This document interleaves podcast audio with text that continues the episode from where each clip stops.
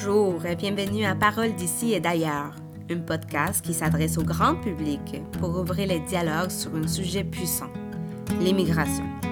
Je m'appelle Olivia Gomez et j'ai voulu créer un espace où l'on pourra converser et écouter les paroles des personnes issues de la diversité. Nous aurons la possibilité d'échanger avec des immigrants qui aujourd'hui sont devenus des citoyens canadiens ou des résidents permanents et qui nous exposeront leur parcours, leurs défis et leurs joies vécues durant cette période d'adaptation. Ces immigrants, aujourd'hui, ce sont des personnes qui occupent une place importante dans notre société. Ils sont une source d'inspiration et ils aident, d'une façon ou d'une autre, à créer un monde meilleur. Bonjour à tous et bienvenue à Parole d'ici et d'ailleurs pour ce troisième épisode, Fiction et réalité. Aujourd'hui, je reçois Margarita Herrera, une comédienne et metteur en scène qui a toujours travaillé en tissant des fils entre le théâtre de l'absurde et le réalisme magique. Margarita porte en elle cette dualité culturelle qui imprègne son travail artistique de sa formation. D'abord dans un programme universitaire en mise en scène au Mexique et ensuite dans différents cours suivis au Québec. Dans sa pratique artistique, Margarita est en constant questionnement sur l'espace scénique et la rencontre avec les spectateurs afin d'établir les meilleurs dialogues possibles. Ses deux dernières productions au Québec sont Voix, présentée en 2017, et Migrants, présentée en novembre 2019 à la salle intime de théâtre Prospero. Bonjour Margarita, comment ça va? Ça va bien, merci. Oh, je suis très, très contente de te voir. Euh, juste une petite anecdote avant de commencer. Euh, Margarita puis moi, on a travaillé ensemble, puis ça a toujours été un plaisir euh, de la voir les matins, prendre un petit café. Donc, c'est pour ça que je suis très contente de l'accueillir ce soir. Donc, écoute, Margarita, pourrais-tu nous en dire de quelle ville viens-tu? oui, avec plaisir. Moi, je viens de la ville du Mexique, à Mexico, en fait. Je suis née là-bas, puis aussi j'ai déménagé à la ville de Puebla, à 12 heures de route euh, du Mexique, mais c'est toujours au centre euh, du, de le Mexique. Euh, ensuite de ça, en 2007-2009, j'ai déménagé à Montréal. Puis en fait, j'ai déménagé parce que j'ai obtenu une bourse, mon stage pendant six mois, puis j'ai aimé Montréal, juste ça, comme ça, simplement. puis comme euh, je suis impulsive, en fait, je dis, bon, je vais déménager ici. Puis, pour, pour vrai, en fait, c'est que moi, je, à l'époque, j'avais, j'ai en fait un enfant, mais mon enfant, il avait 6 ans. Puis moi, j'ai, j'ai voulu, en fait, que mon enfant apprenne les trois langues, comme je voyais à Montréal. Donc ça, ça m'impressionnait que dans une ville, il y avait des enfants qui parlaient trois, quatre langues. Donc ça m'impressionnait vraiment beaucoup. Puis j'ai décidé de donner ça à mon fils. J'ai dit, OK, on déménage. Puis c'est ça en courte, euh, mon bref histoire d'immigration. non, mais c'est sûr que tu en as plusieurs choses à nous dire. Euh, mais c'est ça, tu étais au Mexique, mais je vois qu'avant d'arriver ici, euh, tu avais étudié à l'université de la mise en scène. Quel était ton parcours d'études au Mexique? Oui, en fait, mon parcours, c'est un peu lié aussi, et puis j'aimerais le remarquer, c'est un peu lié aussi à ma vie ou à mon contexte de vie, parce que, oui, moi, moi comment j'ai commencé le cégep, l'université, j'ai dit oui, je veux être comédienne, je veux diriger, j'aime le théâtre, c'est comme une passion, puis c'est la musique. Donc, je, je m'ai vers ça, comme toute personne qui finit le cégep, qui rentre en école de théâtre, puis dit oui, je vais faire ça à temps plein, 24 heures sur 24 heures. Puis la vie, il a dit non. Malheureusement, dans l'époque, j'ai tombé enceinte à 20 ans. Donc, c'est pas comme une vie de rêve que tu dis oui, je vais être metteur en. Non, ça a coupé tout. Tout. Je dis ok, j'ai décidé d'être maman, point, c'est fini. Puis trois ans après, j'ai décidé de retourner à l'école. Toujours au Mexique? Toujours au Mexique pour finir en fait euh, la, les bacs parce que j'étais au milieu des bacs quand j'étais tombée enceinte puis je, je suis pas je me retirée de l'école puis j'ai tourné à l'école parce que euh, j'ai arrêté de voir du théâtre pendant deux ans presque trois ans pendant que j'étais enceinte pendant que mon bébé était là Euh, à trois ans après, je suis allée au théâtre, en fait, pour la première fois, parce qu'une amie, justement, de ma génération, s'est graduée, puis euh, elle, m'a invitée. Puis je suis allée voir la pièce, c'était Antigone. Oh, Puis, juste l'effet de rentrer dans une salle de spectacle, juste l'effet de voir la magie de la lumière, ça me fait... Des frissons. Des frissons. Puis je dis, ouais, je je peux pas me séparer de eux, je peux pas mais c'est comme une nouvelle rencontre avec le théâtre, puis j'ai décidé, je vais retourner. Je peux pas pas faire ça de ma vie. C'est vraiment une intuition, c'est vraiment très très intuitif. Donc j'ai retourné à l'école, j'ai fini mon bac. C'était pas difficile dans, euh, en ayant un enfant euh, d'investir aussi énormément de temps dans tes études? Tu pouvais... Euh, ah non, ben, heureusement, moi, j'avais... Euh, ben, aussi, c'est difficile, c'est sûr, parce que moi, j'étais mère monoparentale. Mais en même temps, le fait d'être monoparentale, tu as plus de liberté dans le sens que c'est toi qui décides quoi faire. C'est toi qui fais tes choix. Tu pas... Oui, tu décides tes choix, donc j'ai décidé, mais heureusement, j'avais mes parents qui m'aidaient. Donc, pour tout, tout qui est conciliation, études, travail, famille, mes parents étaient toujours là. Donc, ça, ça m'a permis comme continuer. Euh, pour finir, oui, c'était difficile parce que j'ai amené mon fils aux répétitions, aux représentations. Mon fils était là tout le temps, tout le temps, tout le temps. Et puis, justement, quand j'ai fini le, le bac, j'ai commencé à travailler au Mexique, à l'université.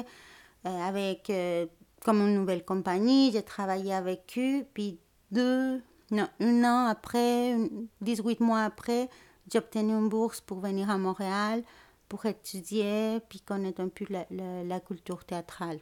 C'était où que tu as eu ta bourse euh, ici ben, en fait, j'ai demandé ma bourse. En fait, c'est vraiment la salle qui m'a amené à Montréal parce que moi, j'ai demandé une bourse pour aller étudier. Il y avait trois choix. Il y avait l'Argentine, il y avait l'Espagne, puis il y avait Montréal. C'était comme un stage de six mois dans une école de théâtre.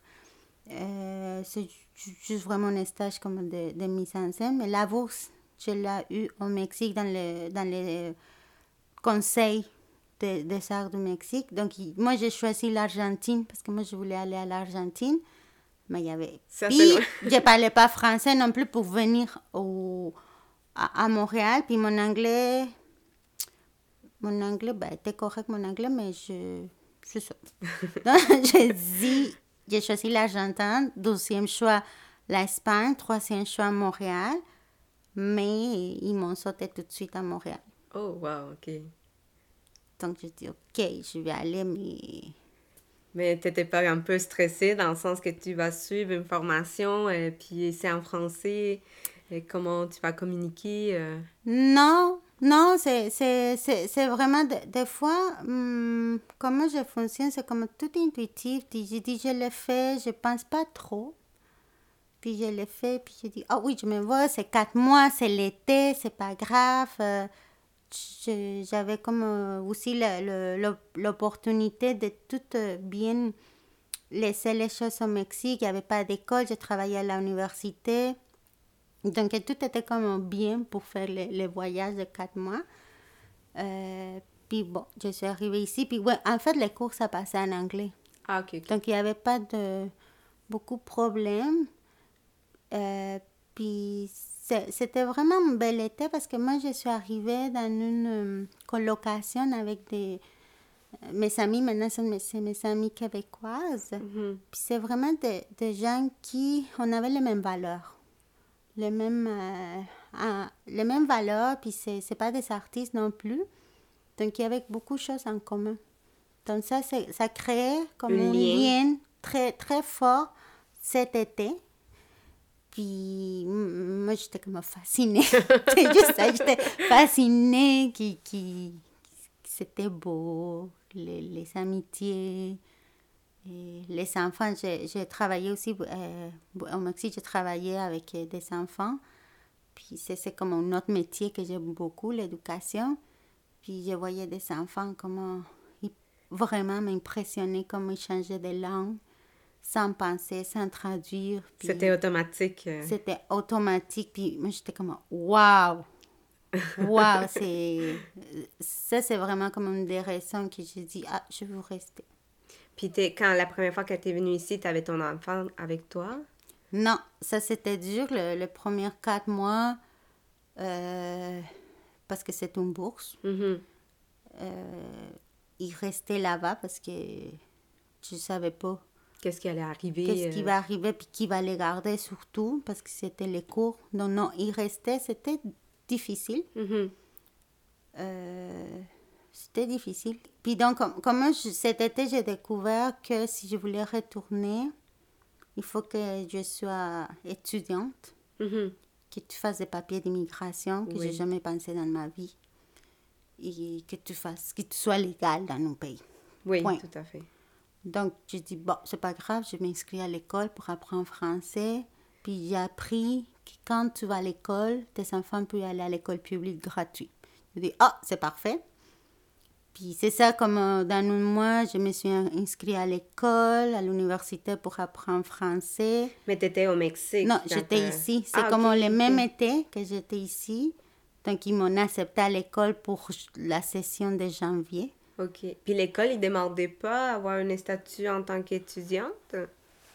Euh, oui, c'est ça.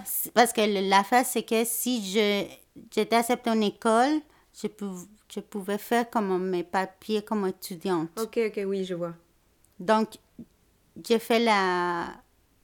J'étais admise à l'école pour apprendre français. C'est vraiment comme un certificat pour apprendre français. À temps plein, j'ai dit, OK, donc j'ai retourné au Mexique en novembre. J'ai dit, ah, on s'en va étudier. Donc, j'ai acheté comme les billets du mois. En janvier, j'étais là. C'était comme vraiment vite. Je pense que j'étais vraiment comme obsédée que si je le faisais pas, comme le- là, Tu n'allais pas le faire. c'est ça. C'était l'intrusion encore. Oui, oui, je dis non, on s'en va. Je prends mon fils, puis on s'en va. Puis j'avais une amie qui m'a dit, oui, je vais t'aider. En fait, je, je pensais que c'était vraiment facile. Puis c'est pas du tout ça. Puis, euh, en fait, euh, mais par la suite, tu as continué. Euh, Est-ce que tu as fait une demande de résidence ou comment tu as, eu une- t'as eu ton permis d'études? Oui, c'est ça. Moi, j'avais mon permis d'études. J'étais là, j'ai fini mon, mon français. J'étudiais 12 ans, je pense, la francisation. Non, c'est pas la francisation, c'était vraiment un certificat. Ensuite, comme j'avais déjà le statut de d'étudiant, j'ai pu euh, m'inscrire pour demander ma résidence. Mhm. Euh, j'ai demandé ma résidence. À- Au niveau de, de- des papiers, c'est bien passé, c'était rapide, c'était, pas si compliqué.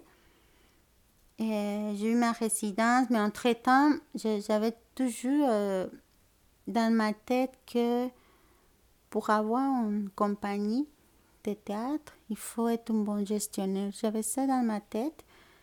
Euh, donc, au Mexique, j'avais pris un cours de gestion parce qu'ici, quand j'étudiais à l'université, il n'y avait pas de gestion. La, la gestion commençait au Mexique, même en Espagne. C'était un, un métier nouveau au niveau d'école. À Montréal, il y avait déjà. euh, je me suis inscrite à HEC. Dès que j'ai fini euh, mon français, je me suis inscrite au HEC pour étudier gestion des organismes culturels. Culturel, oui. Donc j'étais là, j'ai fini euh, le 2S, après je- je- la maîtrise. Wow, c'est super intéressant parce que je trouve que tu- quand tu étudies, mettons au HSC, moi j'étudie présentement, puis j'ai parfois la difficulté encore avec la langue. Donc, euh, chapeau Margarita d'avoir fait euh, étudier la maîtrise en plus. Ah non, mais c'est sûr que quand je suis rentrée à HEC, parce que je voulais comprendre euh, le milieu culturel, les politiques culturelles, comment ça fonctionnait au Québec. Parce que je voulais faire une carrière en tant qu'artiste au Québec. Il était toujours dans ma tête. Donc, c'est sûr que quand je suis rentrée au, Québec, euh, au HEC, puis j'étais dans les cours, surtout de management, ils parlaient de, oui, les calques, les cams. Et moi, j'étais comme, c'est quoi? C'est quoi? tout, tout. Je comprenais rien. Je pensais que c'était un mot, mais c'était pas un mot, c'est des acronymes. Donc, il y avait beaucoup de choses à apprendre. Euh, oui, c'était beaucoup de travail, beaucoup, beaucoup de temps, beaucoup de temps, beaucoup de lectures que je ne comprenais rien. Puis une de mes difficultés, puis ça c'est très très personnel, moi je ne demandais pas de l'aide. Dans le sens que je ne demandais pas... Euh, des révisions des, des révisions des textes, je ne demandais pas au prof, est-ce que je pourrais mettre mon travail en anglais, est-ce que je pourrais mettre mon travail en espagnol, est-ce que vous pouvez me donner plus trois heures à la place de deux heures pour me faire mon examen. Comme plus tard, quand j'ai sorti de l'école, ils m'ont dit que j'avais droit à tout ça. Puis tu n'étais pas au courant, en fait. J'étais pas au courant, je, parce que c'est ça, moi, je demande pas des choses, je cherche, mais je demande pas comment l'aide.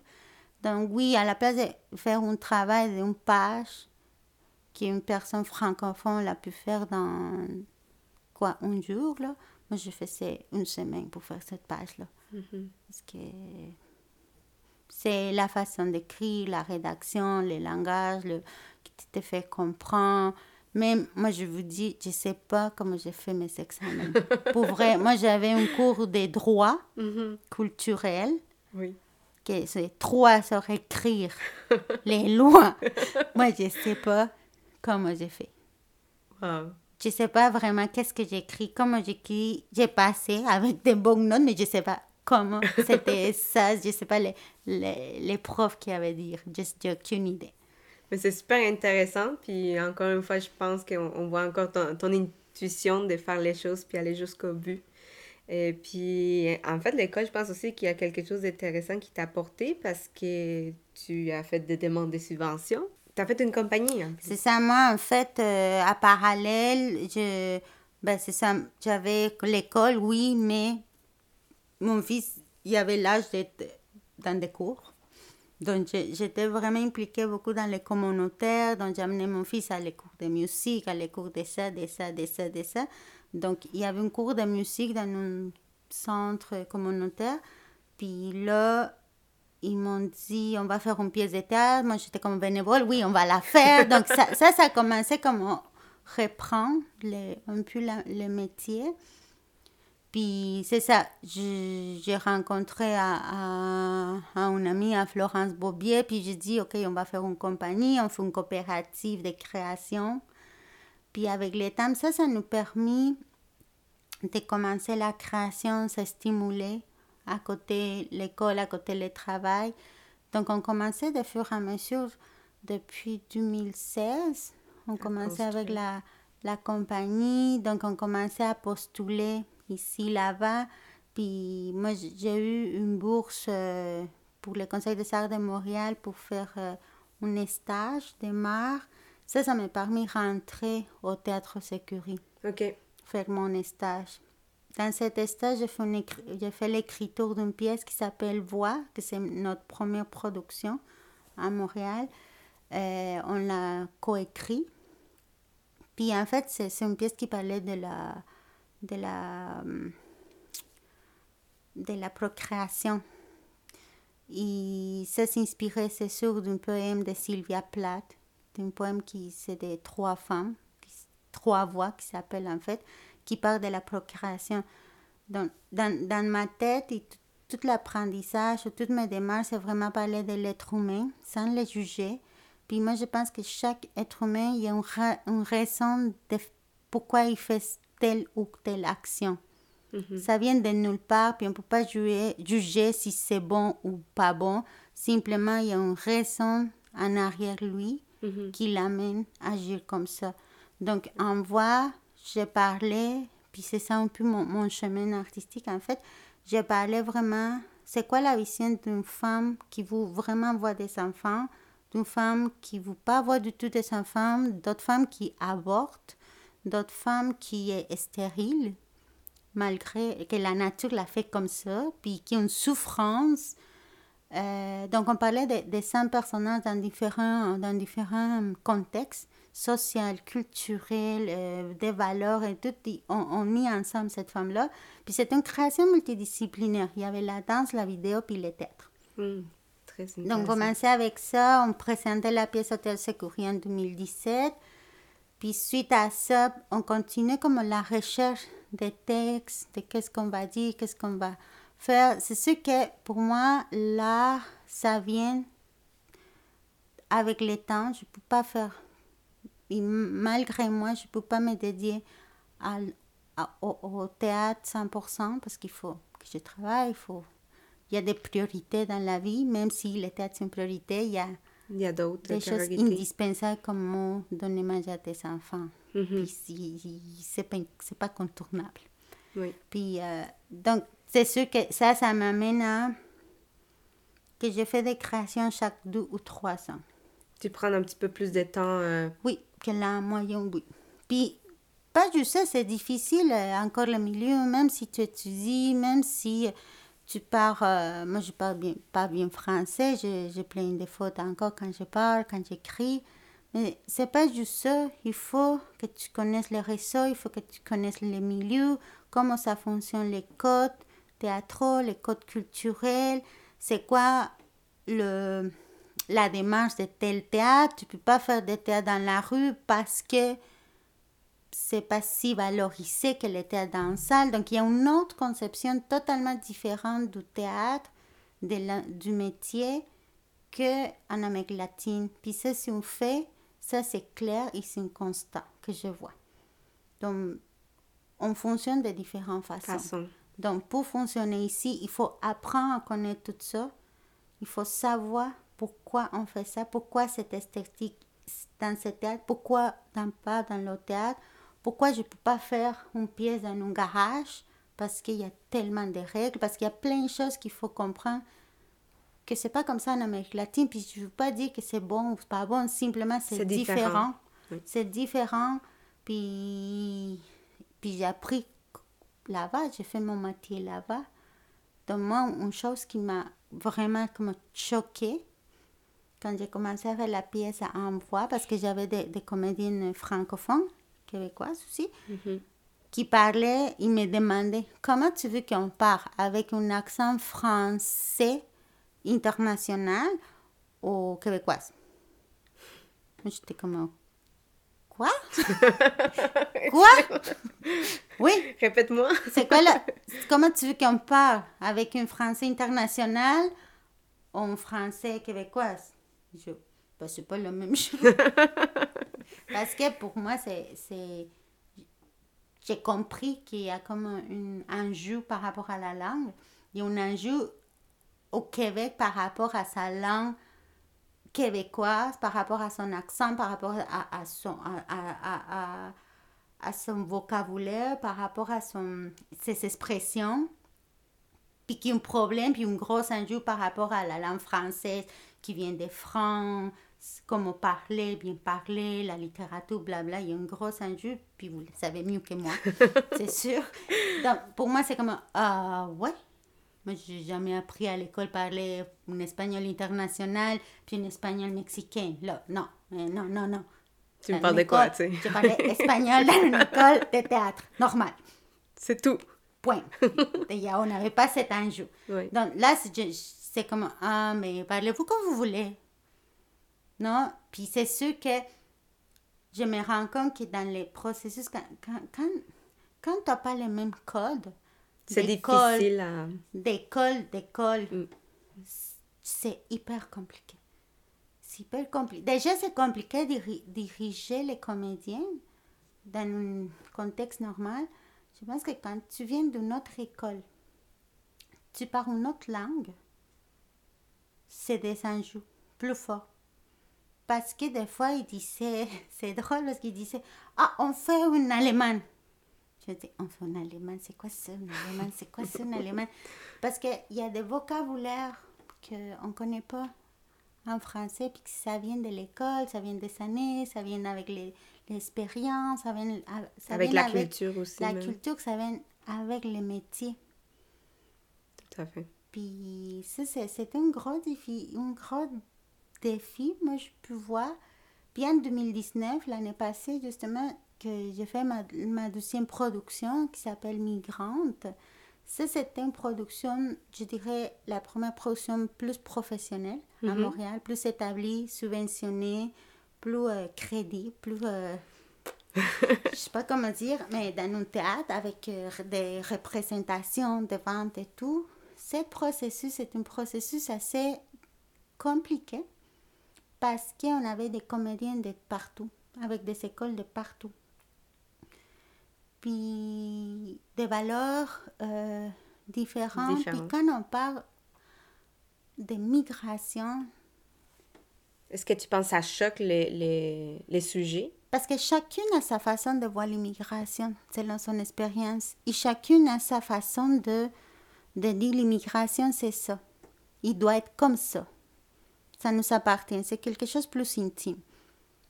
Puis moi, comme j'ai traité le sujet de la migration, je pense que ça crée comme un, un effet contraire dans plusieurs personnes. Tu parles dans tes comédiennes ou dans, dans, la, dans la, réponse aussi des publics ou... Et, bah, parce qu'il y avait comme plusieurs étapes. La première, oui, c'est les textes. Les, les textes, c'est de Mathieu Wisniewski. C'est un texte pour moi que j'ai adoré beaucoup parce que c'est un texte très franc. C'est un, un, texte très absurde puis dur. Puis c'est ça l'immigration, c'est pas facile. Mais par contre, qu'est-ce que j'aimais beaucoup, qu'il y avait plusieurs facettes de l'immigration, plusieurs visages. Donc ça dépend comment le, il y avait comme les médias, comment ils traitent les, les sujets de l'immigration. Il y avait le, les politiciens, comment ils voient l'immigration. Puis il y avait les, les, gens qui émigraient, les, les gens déplacés. Donc tout le monde parle du même sujet, mais on a des différents miroirs. On est dans différentes positions. Puis chaque personne va parler de ça selon son vécu puis son expérience. Son vécu, son expérience, mais aussi sa position sociale. Parce que c'est n'est pas la même chose que moi, je suis une politicienne, puis je vais parler de l'immigration en, en, droit. Non, parce que moi, il faut que je défende mon pays. Parce qu'il y a des gens qui vont venir. Comment je vais les signer? Il faut que je, que je, je pense qu'est-ce que je vais faire. Est-ce que je suis d'accord comme politique qu'il y a des immigrants? Est-ce que mon peuple est d'accord qu'il soit... Donc, il y a comme... C'est pas juste une, vérité de l'immigration. Chacune, puis encore une fois, je reviens, ma démarche ou la façon comme je, je parle de la société, que je respecte les points de vue de chaque, de chaque personne. De chaque personne, puis je respecte, même si je ne suis pas d'accord, mais je veux savoir pourquoi il pense comme ça, qu'est-ce qu'il y a dans sa tête, qu'est-ce qui se passe à l'intérieur pour qu'ils disent, oui, je ne crois pas à les migrants. Il faut que eux retombent chez eux. Mais je veux savoir pourquoi. Oui, tout à fait. Je juste veux savoir pourquoi. Peut-être je suis d'accord quand ils me donner des, ces arguments. Peut-être je dis euh, euh, non. Mais, Mais, je suis personne pour les juger. Pour moi, c'est important savoir qu'est-ce qu'il y a en arrière de personnes. Mais mettons, je, je donne un exemple et peut-être ça devient, comme je, je, je disais, c'est quelque chose de très personnel, très vraiment personnel. Quand j'avais, c'est ça, quand j'ai tombé enceinte, j'avais 20 ans. Puis plusieurs personnes me, jugeaient. Parce que tu avais un enfant? Parce que j'avais un enfant à 20 ans. Parce que j'étais à l'école, parce que je venais d'une famille de classe moyenne, parce que mes parents, c'est des personnes éduquées qui ont, qui ont des professions. Donc, c'est juste au Mexique, peut-être c'est mon préjugé, je sais pas, mais j'ai le vécu comme ça. Les gens qui n'ont pas d'éducation, c'est les gens qui tombent enceintes à 20 ans. Mais ça, tu parles au Mexique. Oui, au Mexique. C'est ça, tout à fait. Donc, moi, je dis, oui, il y avait une ignorance en arrière. Oui, il y avait une manque de, de décision. Oui, je l'assume. Mais il m'a jugé pour d'autres raisons. Je dis, mais vous savez pas pourquoi? Vous, Si vous connaissiez mon histoire. Euh. Aucune idée pourquoi. Mhm. Puis même ici, je vais te dire, il y a des jugements. Moi, je me souviens beaucoup dans un cours de HEC que j'ai dit, ah oui, j'ai un enfant, je ne peux pas telle date pour l'école, ta, ta, je me souviens beaucoup qu'une personne est venue me caresser, puis m'a dit, mais pourquoi ton enfant c'est jeune? Je comprends pas. Pourquoi t'as pas avorté? Tu prenais pas des pilules? Je dis, ben non. Tu connaissais pas ça? Non. ah, parce que c'est le Mexique. Non, excuse-moi, c'est pas parce que c'est le Mexique qu'il n'y avait pas de pilules. Oui, les pilules existaient. Oui, l'avortement existe. Mais moi, dans ma famille, dans ma réalité, n'existait pas ça. dans ma famille. Je c'est c'est une, c'est une chose, la société, puis après, s'il y a des petits cercles. Donc, c'est pas tous les Mexicains qui en est pareil. c'est- Donc, avec des petites histoires ou des anecdotes comme ça, pour moi, c'est vraiment important de savoir et, dire dans les théâtres que chacune a son point de vue, il y a une- une raison d'être. C'est pour ça qu'on existe. C'est super, super intéressant ce que tu dis. Puis encore une fois, tu ouvres les dialogues. C'est, c'est de noblesse aussi euh, de, de, de les faire et de les partager. Puis de, de ton côté, de les partager à travers ton art, à travers les théâtres, à travers euh, ces paroles, ces textes pour les partager dans une public ici à Montréal. C'est, c'est une richesse. Je serais curieuse de savoir la réaction que tu as eue euh, du public à Montréal de ton œuvre Migrant. Ben, j'avais comme euh, de bonnes choses. J'avais de- des choses. euh, ben, je pense que c'est une pièce que tu aimes ou que tu n'aimes pas. Je pense que c'est un texte très fort, une parole très forte de l'auteur.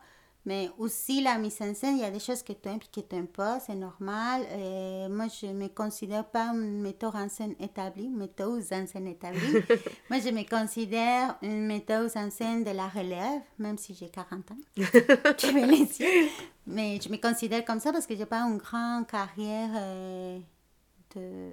Je n'ai pas fait une vingtaine de mises en scène, non. Je, mon actif n'est pas si grand, puis moi, c'est c'est pas une chose qui m'intéresse non plus, d'avoir plein de mises en scène, non. Par contre, je suis en apprentissage tout le temps, tout le temps, tout le temps. Donc maintenant, il y avait des choses qui, qui, qui n'étaient pas parfaites en tant que mise en scène, de conception, euh, mais il y avait des gens qui, qui aimaient beaucoup la façon comment c'est traité. Mhm. J'aimais beaucoup le... C'est parler, la pièce c'est parler, la pièce parlait. Ils ne comprenaient pas pourquoi cette façon, pourquoi comme ça, pourquoi, pourquoi? Parce que la pièce, c'est drôle, il y avait de... J'ai renversé, c'est ça qui, qui les gens se questionnaient beaucoup, j'ai renversé des stéréotypes dans cette pièce-là. Donc normalement, il y avait comme dans la pièce ou dans la vie normale, c'est les enfants les garçons, les jeunes garçons qui, qui émigrent, puis que les jeunes garçons qui viennent de l'Afrique ou, ou de l'Amérique centrale, qui sont des petits enfants de, coul de, ou de couleur euh, plus foncée, et, qui, qui sont en danger. Donc moi, j'ai mis une fille blonde qui vient de la Roumanie parce que la même chose, c'est la migration, c'est les risques et tout. Donc, j'ai- j'ai inversé des rôles. Des rôles. Dans la pièce, par exemple, il y avait un couple. Moi, j'ai mis un couple gay- parce que dans l'Occident, pour moi, c'était ça, l'Occident. On émigre à l'Occident en vie meilleure, en meilleur rêve. Puis dans l'Occident, c'est permis C'est permis le, l'homosexualité. Puis c'est merveilleux. Une chose qu'on n'a pas ailleurs. Donc j'essayais de mettre des choses qui sont bonnes dans l'Occident, qui on n'a pas de l'autre côté. de l'autre côté. Donc ça, ça a comme bouleversé. Puis pourquoi tu as changé ça? Est-ce que c'est comme ça? J'ai dit non, non, c'est comme ça, mais je veux comme ça. Non, mais moi, j'avais l'autorisation de l'auteur de faire ça. En plus. Donc, il y avait des gens qui a, qui a bien apprécié la pièce. Mhm. Euh, et oui, c'est ça. Mais bravo parce que tu parler de ces sujets parfois peut, peut être difficile, mais de l'établir avec une pièce, je me souviens de, t'avoir vu travailler comme une folle à gauche, à droite et courir avec euh, les répétitions et avec tout cet effort de construire quelque chose de très intéressant et puissant pour la société, pour nous tous. Donc même si la critique parfois est là, je veux dire que comme tu dis, chaque personne a son opinion. Et Margarita, je sais pas si, si tu avais quelque chose, à, nous dire, à nous, à tous les publics, à les immigrants, à les Québécois, à nous tous. Euh, que voudrais-tu nous dire? Profitez-en. C'est juste ça que je, je peux dire. Comme, comme, comme l'immigration, il y a des frontières, mais on peut toujours, en travaillant, en désirant les choses, on peut, on peut, on peut le faire. C'est pas facile, non. Ça, ça va jamais être facile de toute C'est façon. jamais facile, même si tu fais pas une immigration, euh, c'est pas facile. Même si tu parles français, même si tu as tout, c'est pas facile parce que tu as d'autres problèmes, mais on peut, on peut toujours euh, faire ce qu'on voulez pour être mieux. Tout à fait. On a toujours les choix aussi. On a, et on a les choix. C'est notre responsabilité. Il y a une responsabilité vers nous-mêmes et vers la société. C'est notre responsabilité. C'est pas la faute de personne non plus. Ça nous aide, la société, mais il faut croire beaucoup en nous qu'on est capable. Euh, S'écouter à soi-même aussi, c'est important s'écouter comme...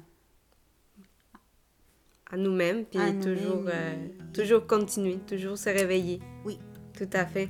Mais Margarita, ça fait un plaisir que tu sois avec nous. Et j'ai t'entendais juste parler, puis j'ai trouvé d'une richesse toutes tes paroles, tous tes mots. J'étais vraiment comme choyée. merci, merci beaucoup d'être avec nous. Puis merci à vous tous, les publics. Et si vous voulez donner un commentaire de, cette entrevue, euh, vous pouvez toujours le faire à parole d'ici et d'ailleurs à commercialgmail.com. Et sinon aussi, vous pouvez nous suivre sur Facebook et Instagram à parole d'ici et d'ailleurs.